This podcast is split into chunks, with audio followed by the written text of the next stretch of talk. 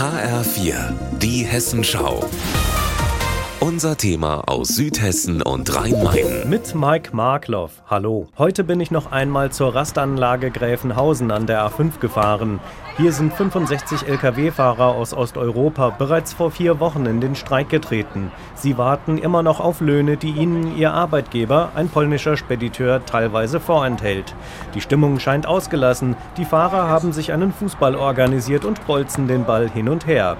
Aber auch wenn die ersten Löhne schon ausgezahlt worden sind, viele sind wütend. So auch der 44-jährige Koba Quantiliani aus der georgischen Stadt Kutaisi. Seit acht Monaten fährt er für den polnischen Unternehmer und von Anfang an habe dieser Geld vorenthalten und die Fahrer angelogen.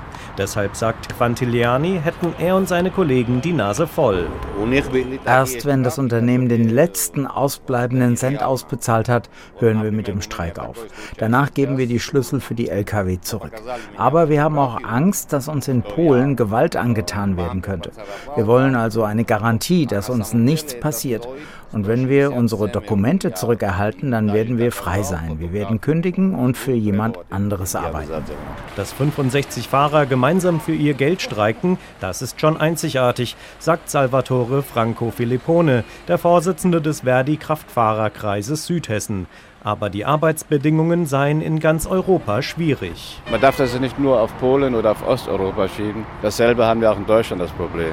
Und vielleicht sogar versteckter weil hier in Deutschland halt die Fahrer noch nicht den Mut haben, sich dagegen zu wehren oder einfach so unter Druck stehen, finanziell, dass sie einfach sich nicht wehren wollen, weil sie einfach Angst haben. Immerhin, in diesem Fall hätten die Behörden in Polen die Ermittlungen gegen den Spediteur aufgenommen. Salvatore Filippone hofft, dass das auch dauerhaft Konsequenzen haben wird. Solange er die Lizenz behält, solange bleibt er auf dem Markt, dann geht er mit einem anderen Namen auf den Markt und es geht weiter.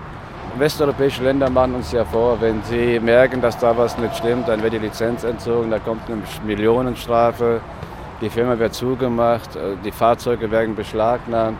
Und hier in Deutschland ist halt, wie billiger, umso besser. Und beim Verbraucher müsse ankommen, dass ein Päckchen nicht unbedingt in 24 Stunden ausgeliefert werden muss. Mike Markloff, Gräfenhausen.